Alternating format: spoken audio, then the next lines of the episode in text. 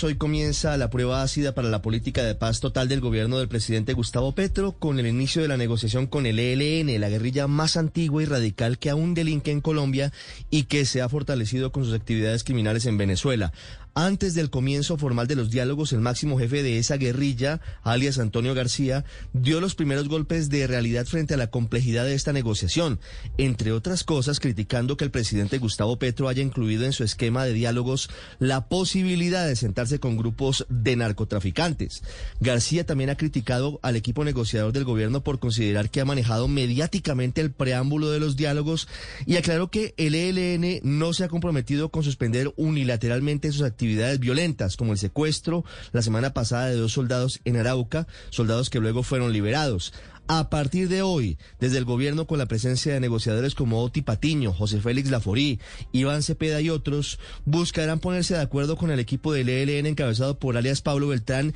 en la agenda de diálogos y en la mecánica para desarrollar las conversaciones. Todavía no es claro el rol de los militares activos en las mesas de diálogo, ya sea en las mesas técnicas o en la mesa principal, como tampoco hay precisión sobre el papel de alias Violeta Arango, guerrillera del MRP, detenida por su presunta responsabilidad en el atentado contra el Centro Comercial Andino en Bogotá y quien debe quedar en libertad a petición del ELN para que adelante un rol supuestamente de gestión humanitaria en torno a las conversaciones. Resultan inquietantes dos cosas, que el ELN no haya asumido compromisos mínimos para desescalar el conflicto y que el país todavía no conozca el temario de negociaciones y si habrá o no líneas rojas por parte del gobierno en la mesa de conversaciones. En cualquier caso, siempre será una buena noticia y se debe recibir con esperanza que se reanuden conversaciones de paz con grupos armados al margen de la ley.